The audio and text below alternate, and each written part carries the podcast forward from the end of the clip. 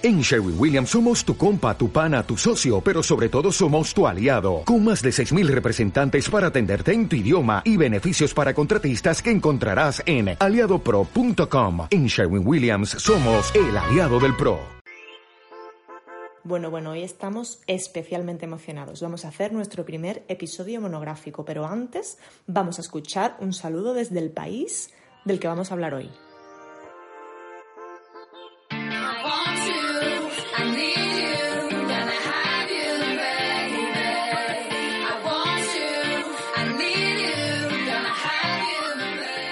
Hola Chema, hola Sara, ¿qué tal?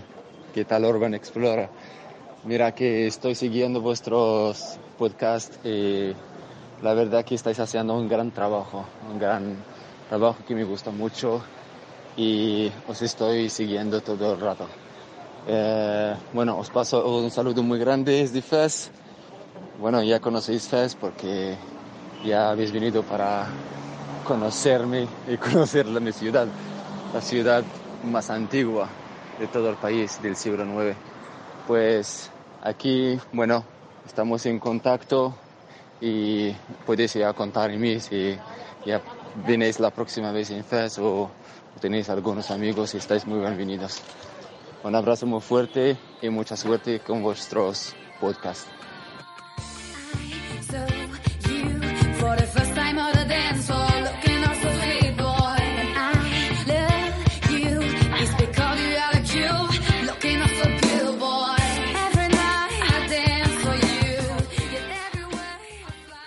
Hoy vamos a hablar de un único destino. Se trata del país vecino de Marruecos, que se merece todo un monográfico en el podcast de Urban Explorers. En los próximos 20 minutos vamos a tratar de desgranar todo lo que nos ha enamorado de este país, aunque se nos quedarán muchas cosas en el tintero que iremos ampliando más adelante o que podréis leer en el blog próximamente. Pues sí, de hecho ya tenemos un especial solo de FED publicado en urbanexplorers.es. Al principio pensamos en enumerar una serie de motivos para visitar Marruecos. Ya sabes, la típica lista de las cinco razones. Sí. Pero es muy difícil concretar y clasificarlas porque Marruecos es una experiencia que trasciende los cinco sentidos.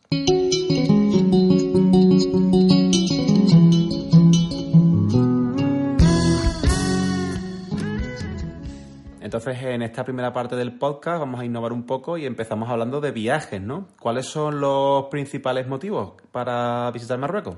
Bueno, pues uno de ellos es sin duda la cercanía. Desde Sevilla, Málaga o el campo de Gibraltar, la verdad es que las conexiones entre Andalucía y Marruecos son múltiples. ¿Pero solo en avión o cómo? Bueno, se puede ir en avión, ya que desde Sevilla, por ejemplo, hay conexiones a Fez, a Rabat, a Tánger y a Marrakech.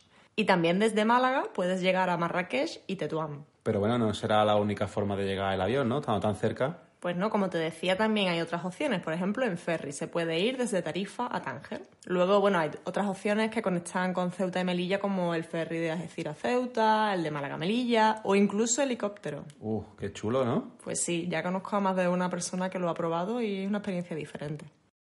Tanto en precio como en tiempo de trayecto, es muy posible que elijas Marruecos para tus viajes muy a menudo. De hecho, hace muy poquito compramos nosotros nuestro próximo viaje.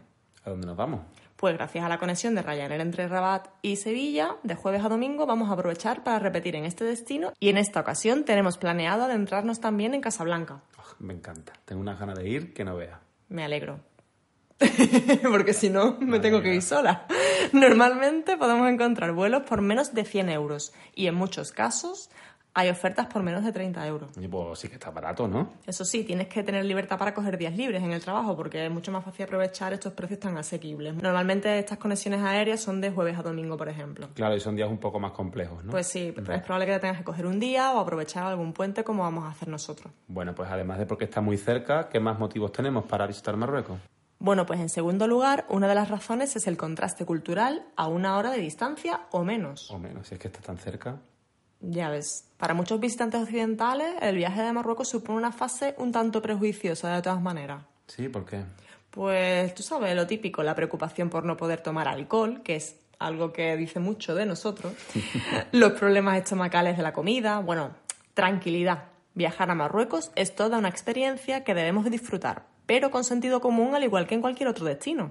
Bueno, pues al final es como todo, ¿no? Tener precaución y sentido común, ¿no? Exacto. Si tenemos precaución y seguimos los consejos básicos como no beber agua del grifo y seguir los itinerarios que nos recomiendan, no debemos tener ningún problema.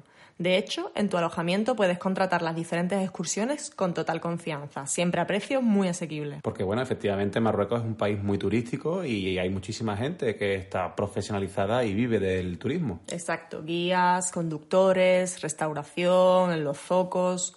Marruecos se toma el turismo muy en serio e incluso invierte mucho en seguridad para evitar posibles incidentes o estafas a los turistas. De hecho, tienen guías oficiales y te recomiendan siempre contratar a estos, eh, a estos profesionales. Nuestra recomendación es que disfrutes de este contraste cultural y si te gusta, repita sin dudarlo. Porque aunque las diferencias culturales y sociales nos llamarán la atención, pero es una forma más de conocer otras culturas. Claro, y hay que abrirse. A veces encontraremos más de una similitud, por ejemplo, en las raíces de nuestras músicas tradicionales. Claro que sí. ¿Te acuerdas? La del flamenco está súper influenciado por el árabe. De hecho, cuando estuvimos allí, el conductor que nos llevaba a los diferentes sitios escuchaba música típica de Marruecos. No sabía identificar muy bien qué tipo de música era, Mm. pero nos recordaba a los villancicos de aquí de toda la vida. Totalmente, vamos. Fue algo bastante curioso. Bueno, en definitiva, los olores de las especias, los colores de los tejidos, los sonidos de los artesanos en plena faena, sin duda, es en algunos casos una buena forma de viajar en el tiempo a menos de una hora de distancia. Entonces, por cercanía y por contraste cultural, tenemos ahí dos grandes motivos para visitar Marruecos. ¿Cuál sería un tercero? Pues una tercera razón que se me ocurre es que siempre podemos aprovechar nuestro paso por Marruecos para descubrir y disfrutar de experiencias realmente únicas. Un ejemplo son las excursiones. Si vas a pasar varios días en una ciudad marroquí y crees que se te puede hacer un poco pesado, puedes aprovechar para hacer excursiones concertadas con tu alojamiento o algún tipo de agencia o una página web como Civitatis, etc. Por ejemplo, las excursiones alrededor de Fez son la mar de interesantes, ¿no? Pues sí, ahí hay dos opciones bastante interesantes. Puedes adentrarte por la zona natural y rural del medio Atlas o bien optar por la excursión combinada de Volubilis y Meknes.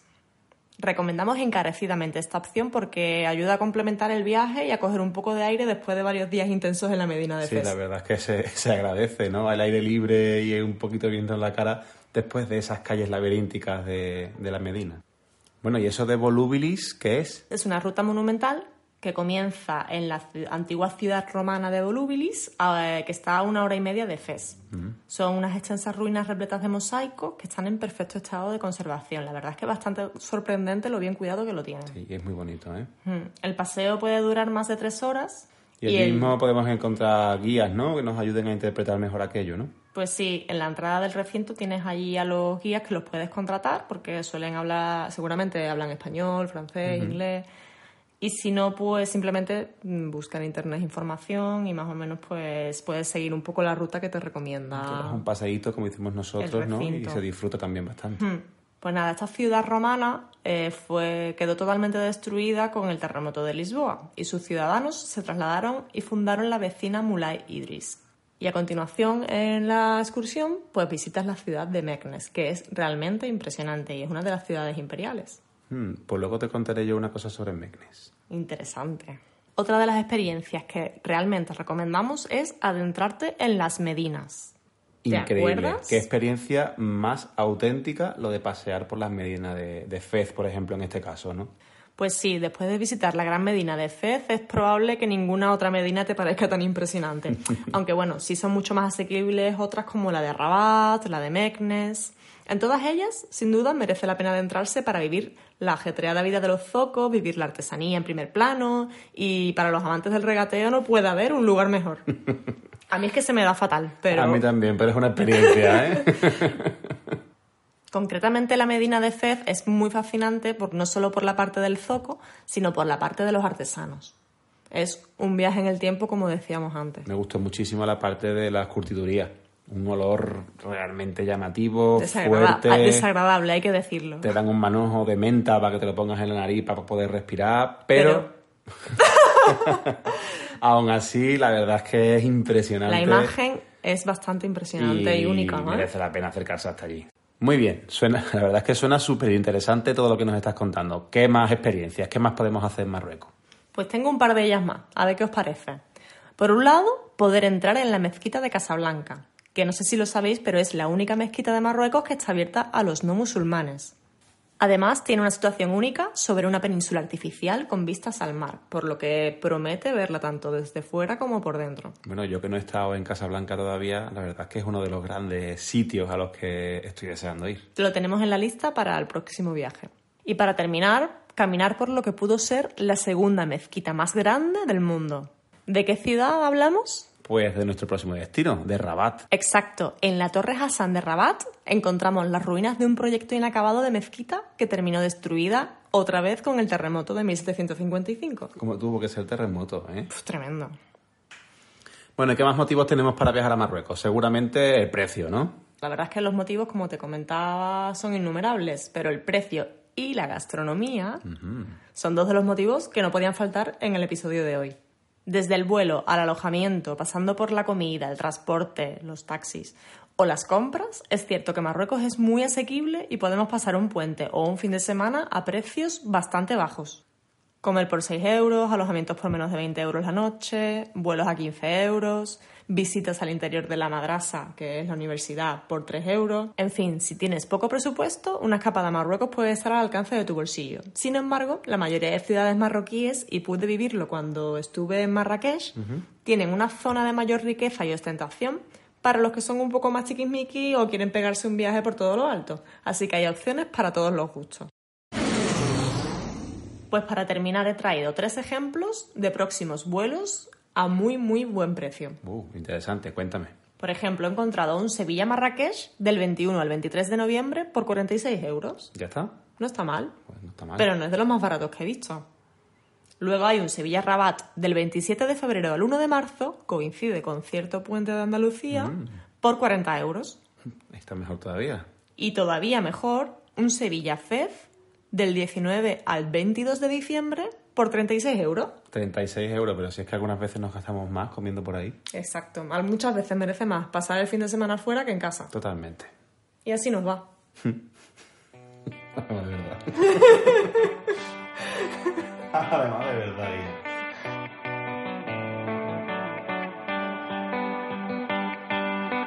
Despite how you feel,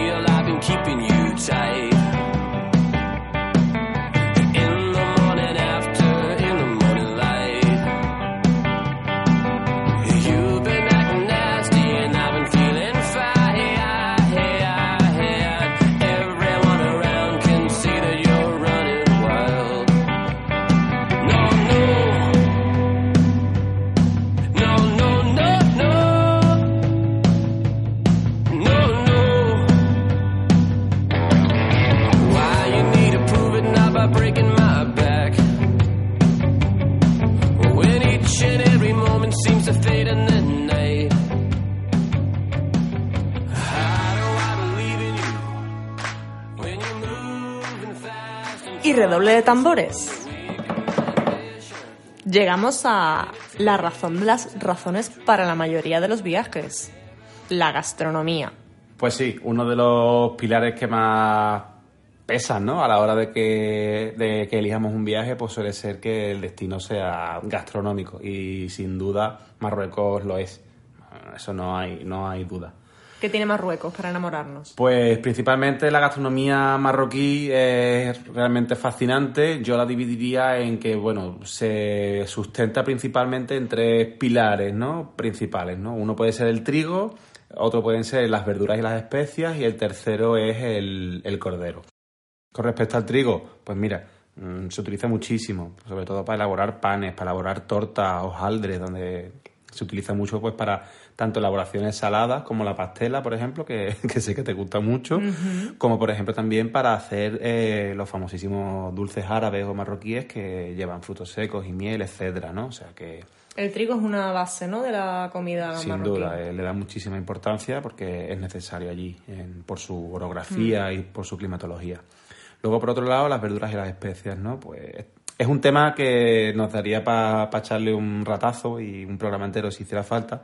Pero bueno, digamos que algunos platos estrellas y que no solo son populares en Marruecos, sino en toda la cocina árabe y probablemente del mundo, pues son algunos como el hummus, el falafel, la tajina, la sopa harira o el baba ganoush, ¿no? Que al fin y al cabo pues son elaboraciones con verduras o cremas con, con las propias verduras. Algunos de los ingredientes que más populares son, pues, por ejemplo, te diría que son las berenjenas, las alcachofas, los calabacines, las lentejas o, los garbanzos, ¿no? Y luego, por ejemplo, en cuanto al tema de las especias, pues también daría para otro programa, pero bueno, me gustaría destacar quizá una que es muy famosa, que es el ras al que al fin y al cabo no deja de ser una mezcla de especias única, porque cuando digo única es que el, solamente la persona que la elabora conoce realmente cuál es la composición ¿no? de, la, de la mezcla y bueno, pues resulta que siempre es diferente, no vamos a encontrar dos ras al hanout eh, iguales. En los zocos es muy habitual encontrar este tipo de, de especias, el resaljanut. Habitualísimo, de hecho no- es, es muy habitual encontrarnos tiendas que solo venden especias y Mm, además son coloridas, son bonitas y tienen un olor que son increíbles. Bueno, hablemos de carne. ¿Qué podemos encontrar en Marruecos? Pues en Marruecos principalmente lo que nos vamos a encontrar, como te he comentado, es el cordero. Eh, bueno, pues tú sabes, un país islámico, entonces el, el cerdo no se consume y sin embargo ellos aún así al pescado pues no lo consideran un alimento principal, más bien lo consideran de, de baja categoría, ¿no? Más atún rojo para nosotros. Pues mira, la verdad es que sí, afortunadamente. Así que nada, por eso el cordero es uno de los grandes protagonistas de los platos de, de carne. Aunque también es verdad que consumen muchísimo lo que popularmente conocemos como aves, que generalmente pues incluyen al pollo y la paloma o el pichón. Que pichón suena un poquito mejor que paloma, ¿no? Sí, pero Al menos porque, para nosotros. porque es chiquitito, es la cría de la paloma, entonces pues... Bueno, la pastela de ave, no sé de qué ave, está muy rica igualmente. La pastela de ave está muy buena y, bueno, lo que te digo, ¿no? Eh, El pollo, la paloma o el cordero, pues nos lo vamos a encontrar popularmente en los tajines, que es un tipo de plato que Muy a- extendido. súper popular en, en Marruecos. Bueno, y otro tipo de carne que se puede consumir en Marruecos es el camello. Totalmente. De hecho, nosotros incluso nos hemos tomado alguna que otra hamburguesa de, de camello, porque es verdad que no es lo más popular, pero no tampoco es difícil encontrárselo por ahí. Pues sí, nosotros lo probamos eh, en formato hamburguesa en un sitio que se llama Café Clock allí en Fez. Y la verdad es que estaba, estaba rica, pero un poco seca y así como muy especiada. Sí, es rara, es una carne que, bueno, que yo animaría a probarla, pero para mí, para mí, pues no sustituye a la ternera, por ejemplo. ¿Y qué más cosas tenemos que tener en cuenta en la gastronomía de Marruecos? Pues mira, es muy importante saber que, por ejemplo, en Marruecos el principal cubierto que nos vamos a encontrar en la mesa es ninguno. Nosotros ya llevamos el cubierto en nuestro propio cuerpo y es que se puede comer perfectamente con las manos, concretamente con los dedos índice, corazón y pulgar. Son los dedos que están, llámalo, autorizados para, para comer. Hay un protocolo entonces a la hora de comer. Sí, de hecho ese protocolo dice que si utilizas más dedos o la mano entera, pues ya pasa a ser un poquito de mala educación. Aunque bueno, lo, normal es que si tu plato pues te lo exige, pues que no que si no te queda más remedio, pues que los utilices. Pero bueno, también puedes utilizar, por supuesto, cubiertos tradicionales y demás, pero bueno, no Sí, es pasa como la comida china un poco, ¿no? Te ponen los palillos, pero si quieres puedes usar los cubiertos y no pasa nada. tal cual. En este caso tus palillos son tus dedos. De hecho, normalmente en los restaurantes a los que nosotros fuimos te ponen directamente el cubierto porque están acostumbrados a recibir a turistas. Exactamente. ¿Y qué más? Bueno, si vamos a un restaurante, digamos, más tradicional, donde vayamos a comer un menú completo, tenemos que saber que en el, menú tradicional árabe lo que se hace es que se empieza con los aperitivos y los entremeses, ¿no? Que ellos llaman los meses. Los del año. No, los meses son un surtido de aperitivo y entre meses Ah. que, bueno, pues normalmente son bastante contundentes y la verdad es que si, no, si te descuidas, pues, con eso te puedes quedar listo y no esta- presta atención ¿no? a los siguientes platos, te puedes quedar bastante satisfecho. Luego, pues bueno, mm, si, si tenemos hambre, luego vendría por lo normal, ¿no? Alguna crema como el hummus, que deja- no deja de ser una crema de garbanzo, algunas verduras aliñadas o en escabeche, y luego, por ejemplo, algunos fritos, ¿no? Como el falafel, que son unas croquetas de garbanzo, o la kofta, que son algunas preparaciones con carne picada, lo que aquí llamamos habitualmente los, los pinchitos. Mm, qué rico. ¿Y cómo termina este menú más tradicional? Bueno, pues lo normal sería terminar pues ya pues con unos dulces árabes, con tomarse algún té de menta, algún café y demás, ¿no? El té, por ejemplo, y el café son bebidas que están muy arraigadas en el país. Pero el té sí que es algo que está súper extendido y te lo ponen con menta, te lo ponen más azucarado o menos azucarado en función como tú lo prefieras. Es algo que se toma por la mañana, por la tarde, después de comer. A cualquier hora te vas a ver gente tomándose su té verde de menta eh, por la calle y es perfectamente habitual. Al final, el menú tradicional marroquí o árabe, pues bueno, el gran protagonista, el plato central que debería tener todo el reconocimiento, pues no deja de ser el couscous, ¿no? Que es uno de los grandes platos de la gastronomía de la gastronomía árabe. Bueno, la típica pregunta que nos hacemos siempre cuando vamos a Marruecos, ¿se puede beber alcohol? Hombre, como poder beber alcohol, se puede. Lo normal es que mm, los árabes no se prodiguen demasiado en el consumo de alcohol porque su religión se lo prohíbe, pero la realidad es que Marruecos es un país que consume y produce todo tipo de cervezas y, y vino. Por ejemplo, algunas de las marcas nacionales de cerveza son la Flag o la Casablanca, que podría ser lo que aquí en España, pues lo que la Mau y la Cruz Campo, por ejemplo, que las conoce todo el mundo. Y Sí, están en todo- muy claritas, ¿no? y están en todos sitios y además son bastante suavitas y bastante fáciles de beber, Mm. sobre todo por el calor ¿no? que hace en el, en el país normalmente. Otra cosa más en común que tenemos. Y en cuanto al vino, Pues mira, en cuanto al vino, que sepas que hay una gran zona eh, vitivinícola, que es la que está alrededor de Meknes y Fez, que son las ciudades que tú has comentado antes, aunque la verdad es que existen algunas más, ¿no? Tienen sus propias denominaciones de orígenes y su IGP, o sea que, que muy bien. Esta curioso. tradición de vinos, ¿no? En, en Marruecos, pues viene principalmente de la influencia que tuvieron con, ah, con los romanos, que después se fue perdiendo poco a poco, pero que con la invasión francesa, pues la verdad es que vivió un, un repunte bastante interesante.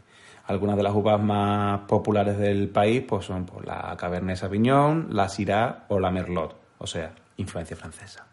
muy interesante. De hecho, he oído que hay excursiones a Meknes exclusivamente para conocer esa zona vitivinícola. Sí, y de hecho se hacen visitas a las bodegas y es bastante interesante de ver. Lo que pasa es que, bueno, eh, la zona de producción no es excesivamente grande, está todo muy concentrado en esas pequeñas áreas, pero bueno, no, deja de ser atractivo a la hora de visitar un país como Marruecos.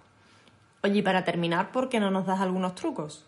Pues mira, por ejemplo, el primer truco que te puedo dar, truco o recomendación, es que a la hora de elegir un sitio donde comer en Marruecos, que tratemos siempre de ir a los locales que estén más concurridos por diferentes motivos. Primero porque tienen más rotación de productos, con lo cual pues van a ser más frescos.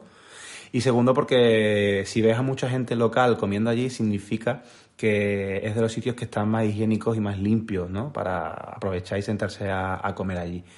Aunque bueno, quizás los estándares de higiene o de limpieza, a lo mejor para nosotros, pues no son todo lo deseable que querríamos, pero Sobre todo en las medinas y tal, ¿no? claro, cuanto más al centro te vayas y más cerrado sea todo, pues igual de primeras te, te causa algo de rechazo, pero la verdad es que se come muy bien, eh, nosotros hemos disfrutado siempre Y fantástico. sin ningún problema estomacal. y ningún tipo de problema, o sea que... Un mito menos. Un mito que se rompe claramente. Precaución, como siempre. Sí, incluso cuando vayamos a beber agua. Eh, por ejemplo, se recomienda que el agua esté siempre embotellada porque aunque normalmente la de los grifos o la de los sitios públicos no siempre es potable, la de los hoteles y los restaurantes sí lo es.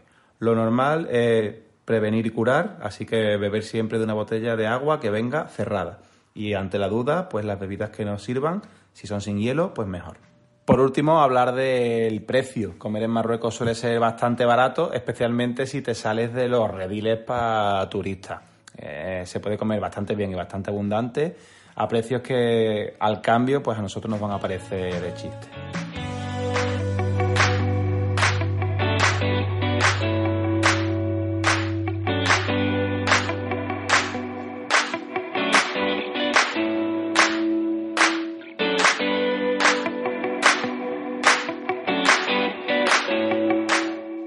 Bueno, Chama Marín, pues acaba nuestro primer especial Marruecos del podcast de Urban Explorers.